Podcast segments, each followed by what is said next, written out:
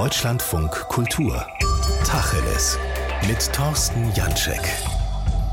Ein Ballettdirektor schmiert einer Kritikerin Hundekot ins Gesicht, weil sie schlecht über seine Kunst schreibt. Eine ekelhafte Tat, zugleich ist es aber auch ein Symptom, denn just danach ging eine Diskussion los, die auch über die Kritik ging, dass sie vielleicht zu hart gewesen sei oder ähnliches. Da ist also offenbar etwas aus dem Ruder gelaufen im Verhältnis von Kunst, Kritik und Publikum.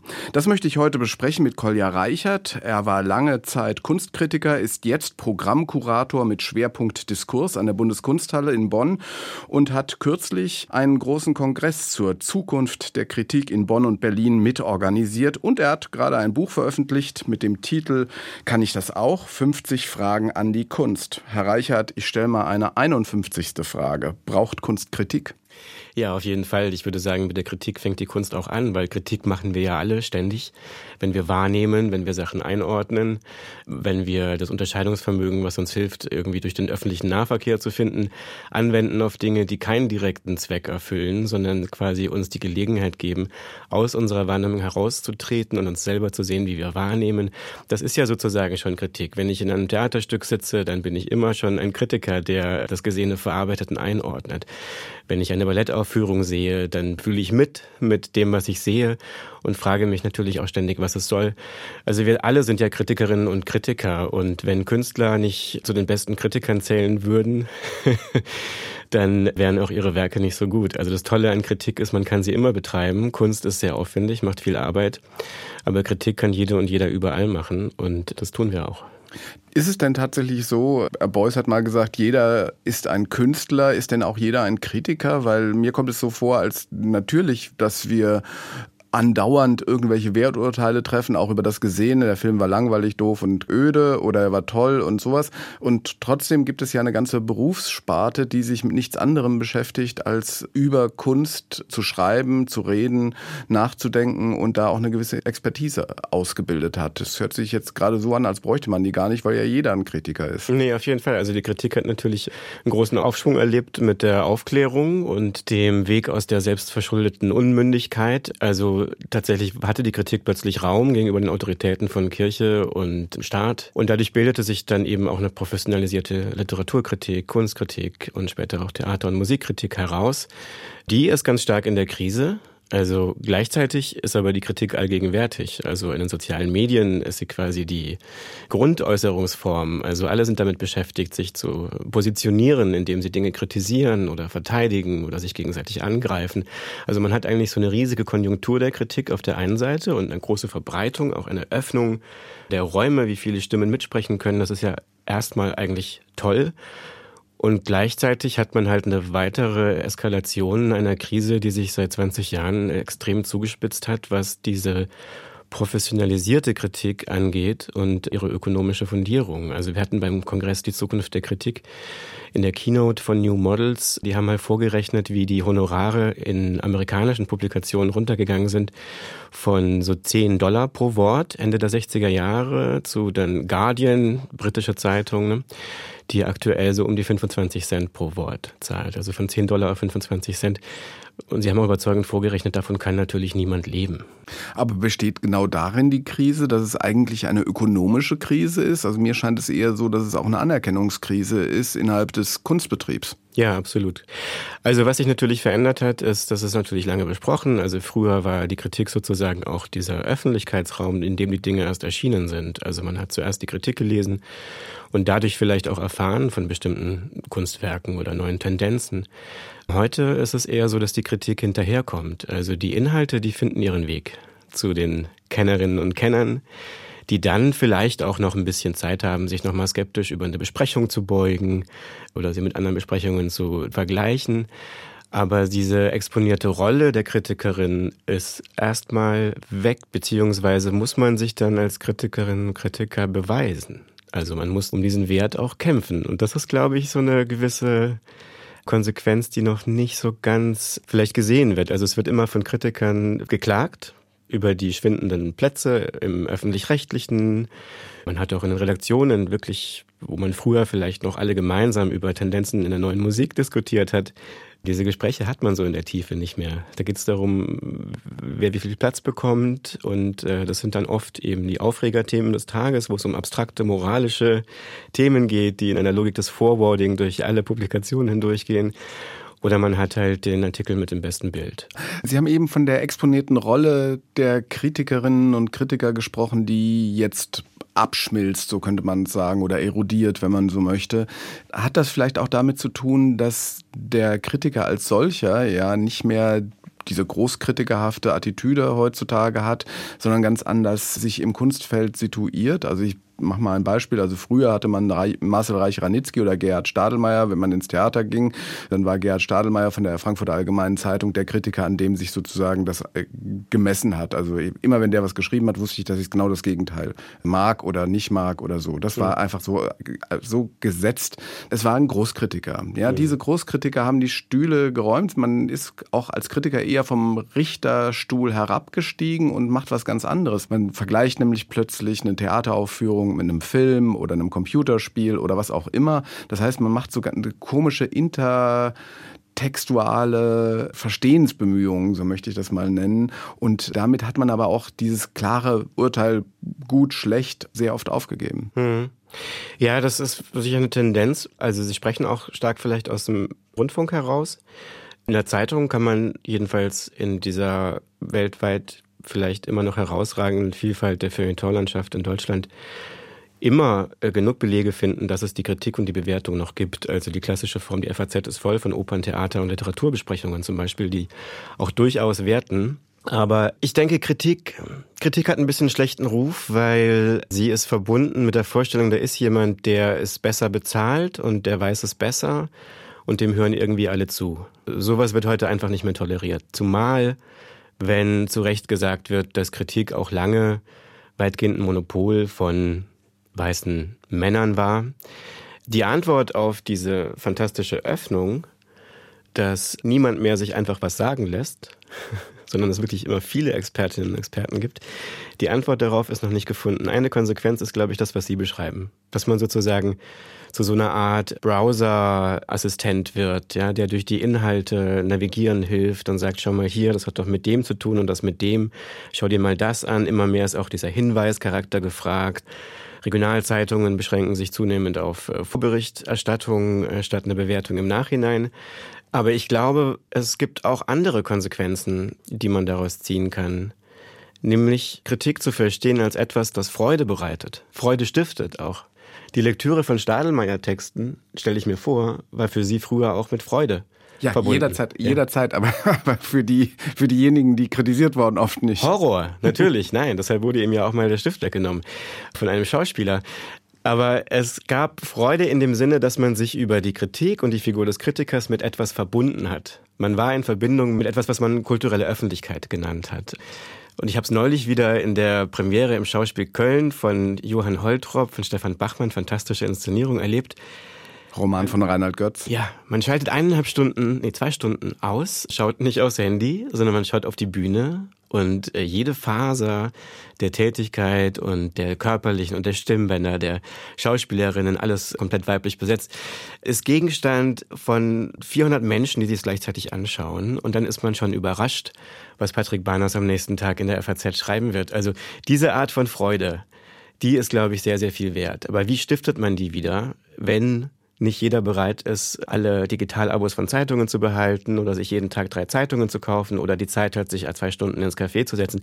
Wie stiftet man die? Ich glaube, diese Freude muss eigentlich die Kritik selber beweisen, dass sie die stiften kann. Das heißt, einfach Abschied nehmen von den Phantomen, die es gab, Abschied nehmen von dieser zentralen kulturellen Öffentlichkeit, nicht dem hinterherrennen, nicht warten, bis die Sendeplätze zurückkommen, sondern die Freude der Auseinandersetzung und des Versammelns um gemeinsame Gegenstände dort stiften, wo man es jeweils kann. Und das mag dann vielleicht auch ein Podcast sein, das kann aber genauso gut auch die Zeitung oder die Zeitschrift sein. Und ich glaube, die Möglichkeiten, so habe ich es als FAZ-Redakteur jedenfalls erlebt, die Möglichkeit, sich an jedem Punkt zu entscheiden, die Tiefe der Auseinandersetzung nochmal zu erhöhen, und die Deutlichkeit oder die Frechheit, die man sich rausnimmt, die Schuspe, die man sich gönnt, zu erhöhen, einfach weil dann erst die Arbeit Sinn zu machen beginnt. Diese Freiheit besteht.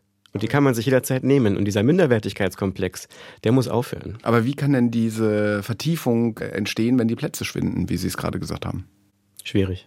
Also erstmal müsste man, glaube ich, auch aus der Kritik Methoden entwickeln, die man Programmdirektoren entgegenhalten kann, die ständig mit Quoten und Zahlen kommen. Oder Verlegern, die mit einem Readerscan kommen. Also dann sagen, wir haben die Augenbewegungen gemessen, niemand liest die Opernkritik. da müsste man dann eben sagen, versammeln wir uns nicht gerade um die völlig falschen Fragen, völlig falschen Kriterien? Müssten wir nicht vielmehr sagen, was ist die hinreichende Bedingung dafür, dass es überhaupt noch ein Unterscheidungsvermögen in der Gesellschaft gibt, dass man überhaupt gesellschaftliche Urteilskraft aufrechterhalten kann. Denn die ist gerade in einer gewaltigen Krise. Ich würde behaupten, 90 Prozent aller Bewertungen, die öffentlich geteilt werden, sind reines Forwarding von abstrakten Agenten, die es vorher schon gibt. Und nicht eine konkrete Auseinandersetzung mit genau dem Gegenstand. Und dass das darauf alles ankommt, dass der kleinste Unterschied, das kleinste Haar in einer Kunstinstallation die kleinste Abweichung von der chromatischen Tonleiter in der Komposition, dass davon alles abhängt und dass jedes Werk so wichtig ist wie ein Loch in der Welt, durch das man überhaupt erst in der Lage ist, die Welt zu sehen.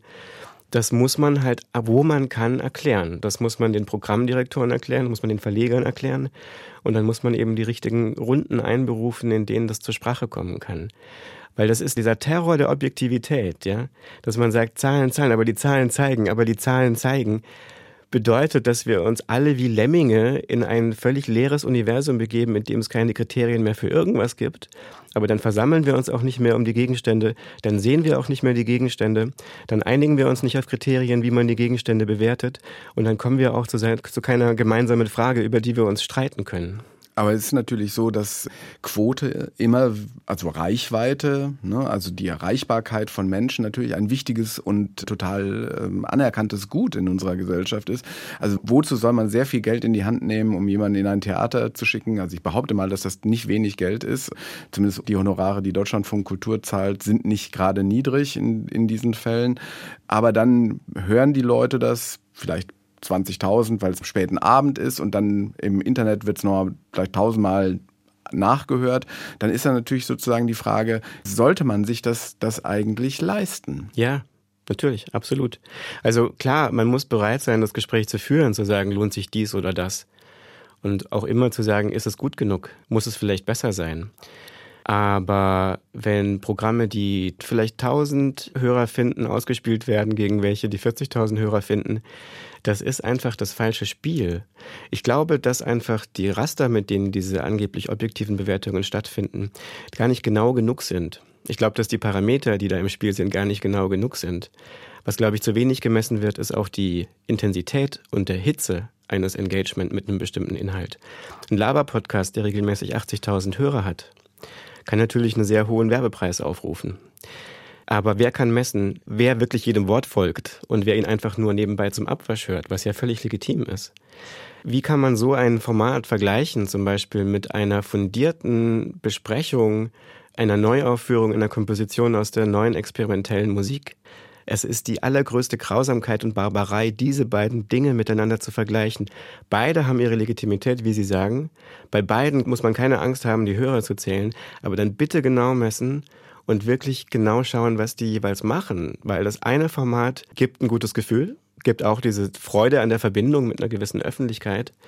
Und das andere Format stellt sicher, dass man auch mittel- und langfristig noch die Bewertungen, die wir in der Gesellschaft immer weitertragen und haben, die, die Art, wie wir wahrnehmen, die Fragen, die wir stellen, dass die sich über die Zeit auch verändern können und dass die auch eine Lebendigkeit erhalten und man den kulturellen Austausch vom langsamen Wegdämmern bewahren kann. Also ich könnte Ihnen mal ein Beispiel dafür geben, was ich vielleicht Wirksamkeit nennen würde im Gegensatz zu Reichweite. Also wir haben bei Deutschlandfunk Kultur so eine Recherche gemacht, so eine Tiefenrecherche in den Kunstbetrieb hinein über die Kulturmilliarde, wie die Neustart Kulturgelder verteilt worden sind. Mhm. Der zentrale Artikel war ein Online-Artikel, auf den sich quasi alle weiteren Veröffentlichungen im Radio bezogen haben. Der ist 12.000 Mal geklickt worden und mhm. gelesen worden. Gehe ich mal davon aus, dass er auch wirklich gelesen worden ist. Aber der Impact in der Szene war halt gigantisch, ja. äh, den wir wahrgenommen haben, weil wir waren sofort auf anderen Medien, also in der FAZ, Spiegel Online und so weiter. Ich bin von allen möglichen Leuten angesprochen oder angefeindet worden, was wir da jetzt für einen Scheiß veröffentlicht hätten. Oder haben gesagt, endlich mal sagt's einer oder so. Das war sehr, sehr polarisiert. Die Wirksamkeit in der Szene, die gar nicht so klein ist, war auf jeden Fall mal Vielfaches größer als sozusagen die Zahlen, die unterdurchschnittlich waren. Also 12.000 Klicks auf einem Artikel sind nix. Ja, und da müsste man halt Foren haben, in denen man sich auf diesen Erfolg einigen kann. Es gibt ja sicher auch eine Auswertung des äh, Presseimpacts und so weiter. Und das ist ja wirklich, also es ist ein objektives Ergebnis, dass dieser Beitrag einer der einflussreichsten kulturpolitischen Beiträge überhaupt war in der deutschen Medienlandschaft im Jahr 2022. Interessanterweise aber auch keine Kunstkritik, sondern im Grunde eine, eine Machtkritik oder eine Politik. Politikkritik. Ja, ne? Genau, es war eine Politikkritik ja. im ja. Wesentlichen. Ähm, Sie haben aber noch ein anderes Argument dafür, dass diese Sachen nicht an Kulturberichterstattung, Rezension, Kritik, nicht an Quote bemessen werden sollen. Die habe ich in Ihrem Buch gefunden. Ich lese es mal vor. Ich zitiere eigentlich nicht so wahnsinnig gerne, aber es ist so eine schöne Stelle, dass ich es doch gerne vorlesen möchte. Es ist nämlich etwas länger. Wenn die Sprache dafür verloren geht, welche Unterschiede Kunstwerke in die Welt bringen, kennt auch die Politik Politik keine anderen Kriterien mehr für Erfolg als Besucherzahlen. Und das bindet Fördermittel an Auflagen, neue Zielgruppen zu erreichen oder Themenausstellungen mit guten Absichten aufzusetzen. Zunehmend muss die Kunst sich an kunstfernen Maßstäben messen lassen, wie Besucherzahlen oder moralischen Erwartungen, statt dass sie ihre zentrale Arbeit verrichten kann, nämlich Maßstäbe zu entwickeln, die von allen bestehenden Maßen unabhängig machen. Das war eine Stelle aus Ihrem Buch. Was heißt denn das, dass eine Gesellschaft die Sprache verloren geht, wenn die Kritik, auch die klassische Rezension weiterhin erodiert? Es geht letztlich um Freiheit. Es, es geht um Freiheit? Warum ja, das es, es geht um Freiheit. Naja, die Unabhängigkeit, Kriterien zu entwickeln, um überhaupt Dinge bewerten zu können. Also es gibt so einen gewissen, und das ist auch durch die Digitalisierung bestimmt verstärkt, es gibt zwei gegenläufige Tendenzen. Ne? Das eine ist so, dass sich wahnsinnige Stürme von Meinungen oder bestimmten Positionierungen verstärken und so durchgehen und da alle mitlaufen. Wie so eine objektivierende Tendenz. Das hat man so in der moralischen Politik einerseits und oft auch mit guten Ergebnissen. Man hat das aber auch mit so Argumenten wie Quote, Quote, Quote, Quote, warum überhaupt noch die Kunst, ja. Und auf der anderen Seite hat man jetzt auch in der Arbeitswelt einfach zunehmend Menschen, die sagen, kein Bock mehr. Ich klinke mich aus. Und ich höre jetzt einfach mal auf, meine Arbeit zu messen an dem, was mir die Struktur vorgibt oder mein Chef, und ich schaue, wie sich Arbeit eigentlich gut anfühlt oder schaue mit den Kollegen, wie man sie besser organisieren kann. Quiet und Quitting. Quiet Quitting.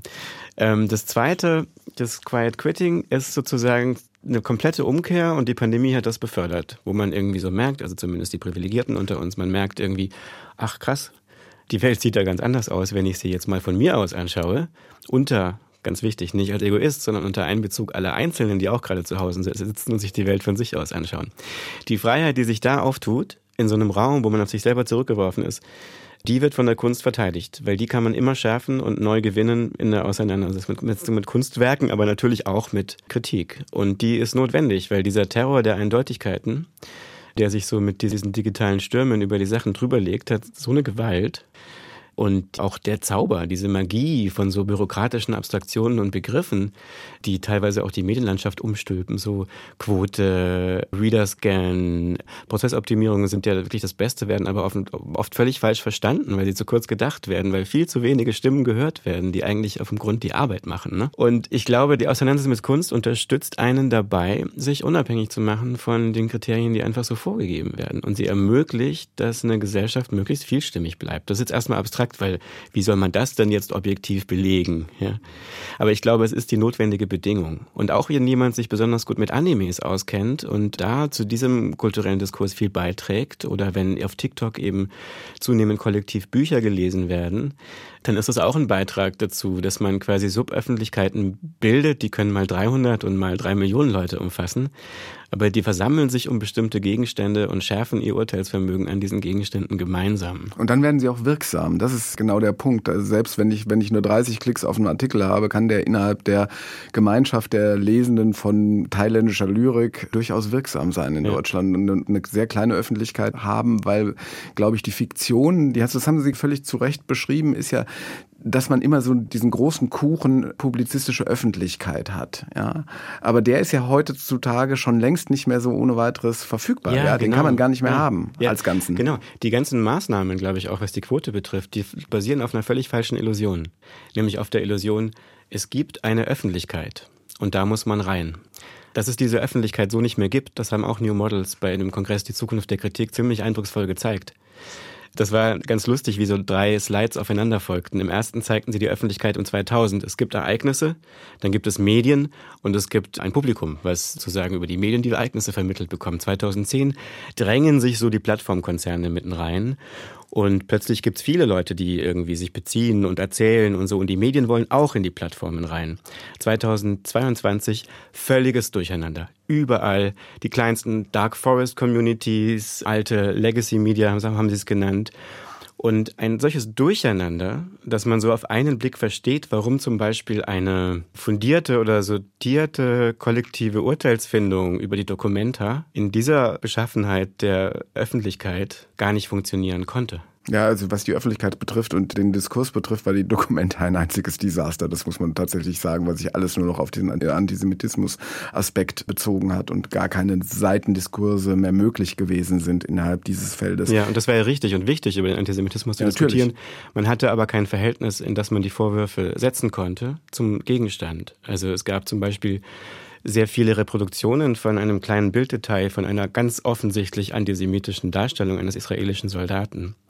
Aber was es bedeutet, dass diese Darstellung eine Reproduktion eines kleinen Heftchens auf einem Tisch lag unter ganz vielen anderen Publikationen, die wiederum ganz deutlich als eine historisierende Präsentation ausgewiesen war, das wurde wiederum kaum besprochen. Dann ist nämlich die Antisemitismusfrage nochmal anders zu stellen. Da biegen wir jetzt wieder ab und gucken uns nochmal das Verhältnis der Kritik und der Freiheit an. Das fand ich sehr interessant, dass Sie das so nach oben gezogen haben, den Freiheitsbegriff. Dem gegenüber steht natürlich die Arbeitsbedingungen. Sie hatten das am Anfang äh, unseres Gesprächs gesagt, dass die Arbeitsbedingungen so sind, dass sie eigentlich nicht mehr genügend Freiheit erzeugen, sondern eher Abhängigkeit stiften, dass Kunstkritiker zum Beispiel vom Kunstbetrieb aufgesogen werden, Ausstellungen eröffnen, Reden halten, Katalogtexte schreiben und so die eigentliche ursprüngliche ehrliche Gegenüberstellung, ich bin derjenige, der dich beurteilt und nicht der mitmacht, dass die dann aufgehoben ist.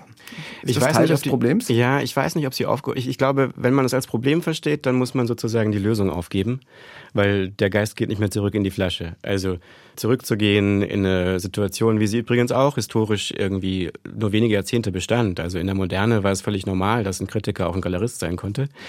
Und ich glaube, es war 1970 rum Wolf Herzogenrat am Kölnischen Kunstverein, der dann auch mal sagte, als Kurator kann ich doch nicht die Arbeiten kaufen, die ich ausstelle. Also so eine richtige strenge Ausdifferenzierung der Rollen hatte man eigentlich eher so in den 60er, 70er, 80er, 90er Jahren und dann hat sich es wieder aufgelöst. Ich glaube, die Kritik kann überall stattfinden. Kritik als Unterscheidungsarbeit im Unterscheidungsvermögen, eine genaue Beschreibung und die Versammlung der Fragen, die sich stellen mindestens. Das ist ja erstmal noch viel wichtiger, als ein Urteil zu fällen.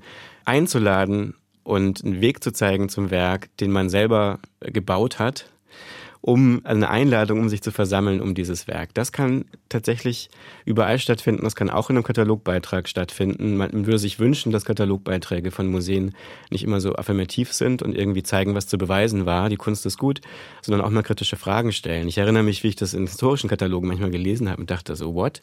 Die Kuratorin argumentiert gegen das Werk. Das ist ja genial. Da ist ja auch, da geht ja sofort was auf. Da ist man als Leserin ja auch so komplett belebt auf eine Art, weil man sich endlich auch mal eingeladen fühlt, mitzudenken, anstatt immer nur zu empfangen, was gesendet wird. Aber es gibt auch wirklich tolle Initiativen, wie zum Beispiel vom Tanzquartier in Wien, die jetzt seit zwei, drei Jahren eine Zeitschrift rausgeben selber mit Kritiken, muss ich sagen. Wenn es nur noch einen festen Tanzkritiker gibt in der österreichischen kulturellen Presselandschaft, dann machen wir das halt und bezahlen, also sparen woanders, zahlen anständig, ich glaube wirklich, also 500 Euro pro Besprechung und die Kritiker sind frei, ein Gedicht zu schreiben oder was sie wollen und sie werden aufgefordert, auch mal kritisch zu schreiben. Und den Künstlern wird erklärt, warum es notwendig ist, dass im eigenen Haus dann vielleicht auch mal eine Besprechung gegen ihr Werk erscheint. Das ist natürlich jetzt für leidenschaftliche Kritiker wie uns nicht so schön wie früher, als es diese klare Trennung gab. Aber es ist die Verantwortungsübernahme von einer Institution, die sagt, okay, wir haben diese öffentlichen Ressourcen. Wir fühlen uns verpflichtet, an diesem Aufrechterhalten der, des Urteilsvermögens zu arbeiten. Genauso würde man sich natürlich wünschen, dass wenn zwei Milliarden Euro für den Erhalt der, der Produktionslandschaft der Kultur in Deutschland ausgegeben werden, dass vielleicht ein kleiner Bruchteil davon auch in kunstkritische Projekte ausgegeben wird.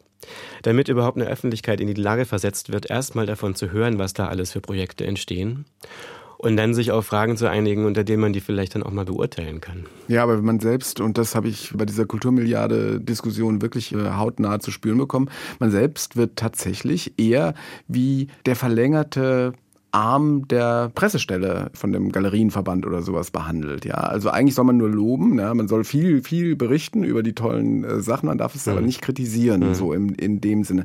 Und da ist für mich schon klar geworden, dass es irgendwie ein ganz komisches Verhältnis ist. Also die Erwartungshaltung hat sich geändert. Ihr seid doch für Kultur, also müsst ihr uns unterstützen. So war das hat Olaf Zimmermann vom Deutschen Kulturrat das mehr oder weniger Unfassbar. in der Sendung gesagt. Unfassbar. So verdreht. Unfassbar. Das heißt exemplarisch überhaupt die Idee eines mündigen Bürgers aufzugeben. Man stülpt eine Agenda über, die abstrakt ist und die auch der Kultur nicht hilft, weil sie alles, was produziert wird, einfach unter einer Schublade in den Schrank schiebt. Kultur. Und man erwartet dann von den Kritikern, bloß keine kritischen Fragen zu stellen, damit man dieses prekäre Pferd nicht irgendwie scheu macht. What the fuck? What the fuck? Wenn wir nicht jeder uns die eigene Freiheit nehmen, eigene Bewertungen und eigene Fragestellungen und eigene Diskurse aufzubauen, dann können wir auch die ganze Kultur zumachen.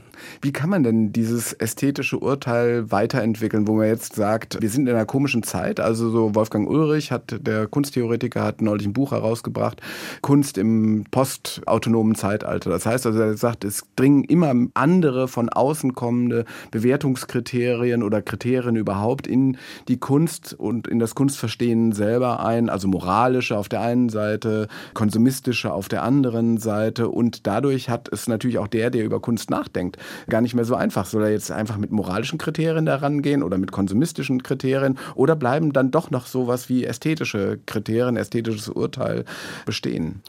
Ja, das, die Frage formulieren Sie auch ein bisschen so und vielleicht auch ein bisschen im Geist von Wolfgang Ulrich so, ist das noch möglich? Gibt es das noch? Kann man das noch machen, diese Kriterien selber zu entwickeln?